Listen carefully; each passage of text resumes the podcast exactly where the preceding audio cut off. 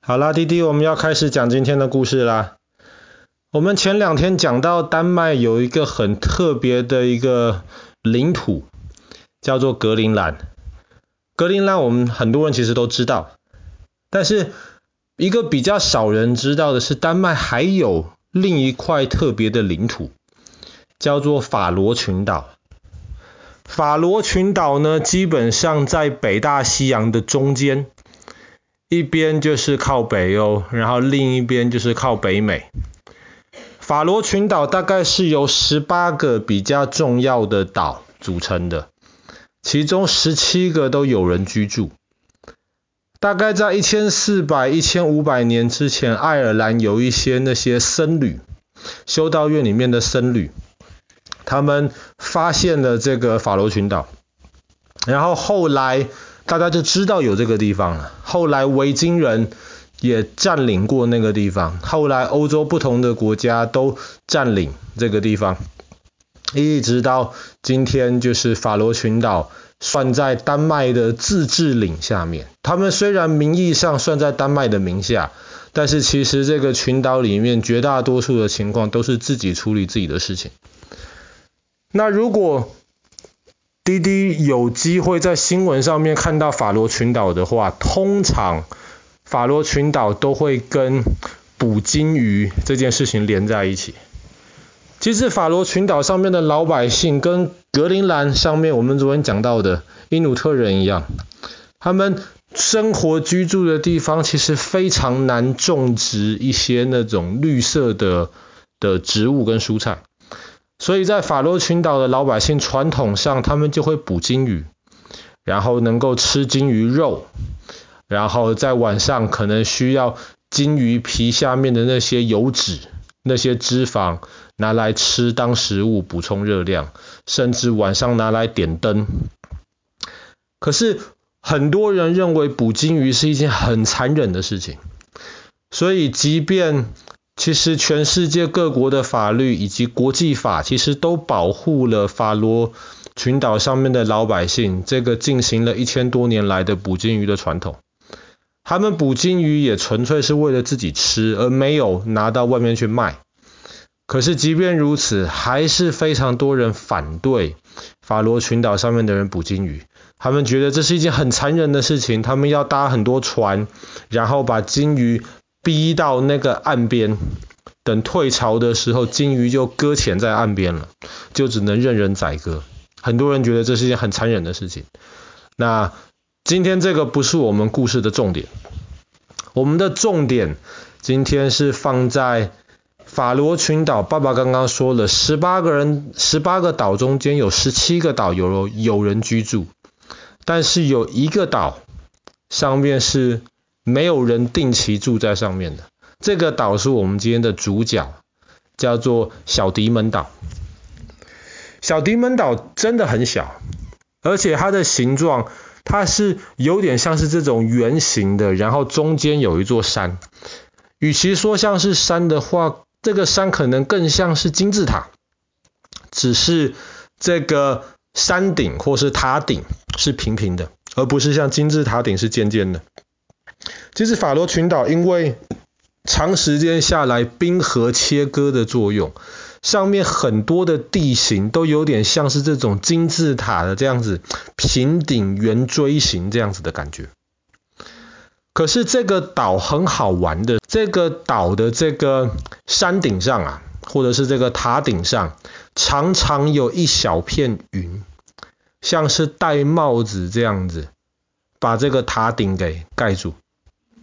很奇怪哦，像爸爸在网上找到一些照片，周围是那种晴空万里啊，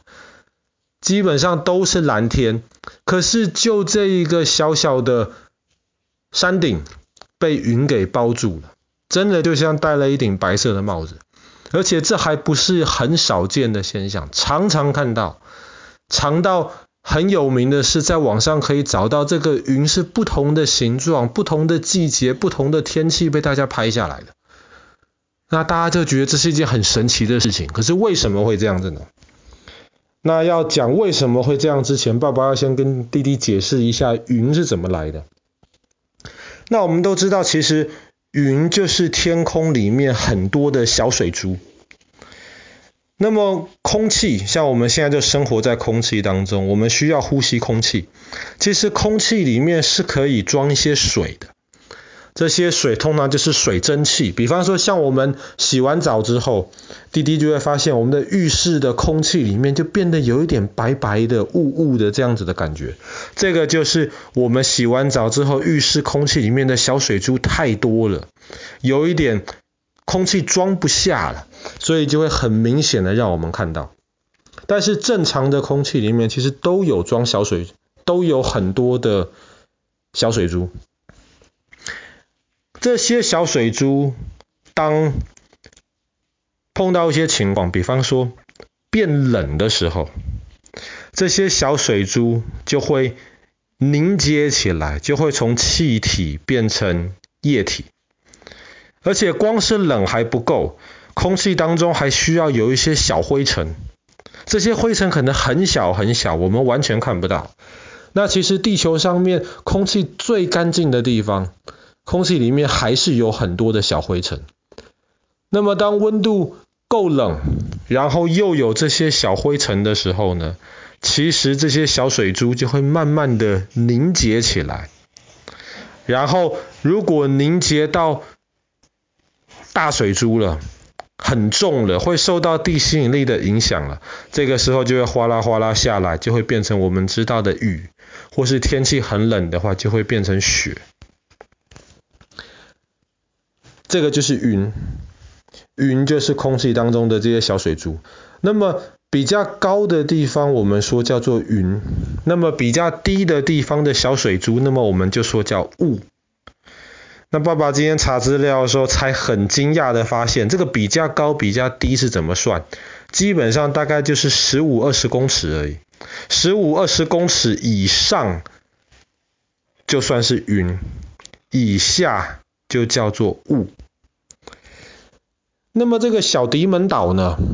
爸爸刚刚说过了，它就像是一个圆形的岛，中间有一个小山丘这样子立起来，周围都是海。当然，这个小山丘怎么看都超过十几二十公尺啊，所以在上面任何小水珠集结起来都可以叫做云。那么因为周围其实都是没什么特别的东西，然后忽然就一个举起来的一个小山丘。那么，当空气中的小水珠跑到那附近去的时候，很容易因为那个地形的关系，就会造成温度有一点的差别。再加上那个地方其实长时间都还比较冷，所以就很容易小水珠就会集合起来，形成我们看到的云。然后那个云就会盘旋在那个山顶的那个地方，把山顶盖住，就会形成我们今天看到的这个小迪门岛盖着一顶白色帽子这样子的特征。当然也是因为那里的地形会让云容易聚集在那个地方，而且那个云很特别，那一种云叫做粒状云吧。等一下哈，爸爸要想一下，爸爸有点忘记了，好像英文叫做 lenticular cloud，爸爸忘记中文叫什么东西了。那个云是不会动的，只会在那个地方形成，所以很容易就是如果天气好到那附近的话，其实都可以看到这样子的景象。那这个岛上面，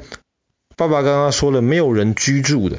所以上面。基本上看不到人，但是有很多人，当地的农夫会在上面放羊。那么在上面放羊呢，其实每年大概秋天很特别的一个景象，就是你会看到这些农夫，他们会趁着天气还可以的时候，他们就会把船荡到或是开到那个小岛的那个旁边，然后他们要沿着小岛上面悬崖边垂下来的这这个绳子。很辛苦的才能够爬上去，然后爬下来，去看他们的羊生活在上面的情况是怎么样。那爸爸就很好奇，说如果今天他们一开始需要把新的羊带上去，呃，可能可以卖钱了或干嘛，他们要怎么透过这个悬崖峭壁上的这个绳梯，把羊带上去带下来？那这个爸爸就不知道，在网上也查不到类似的这些景象。其实想一想还蛮好奇的，当时的人怎么会发现，诶，在这个地方上面其实是一个很好放羊的一个牧场，然后又会忍受这么多麻烦的步骤，然后在那边架个绳梯，还要把羊往上背往下背。不管怎么说，法罗群岛是一个很有意思的一个地方。那不知道弟弟哪天长大有没有机会到那边去看一看。好啦，那么我们今天的故事就讲到这边。法罗群岛上面的这个，不是说上面，法罗群岛中间这个很特别戴着云帽子的小丁岛。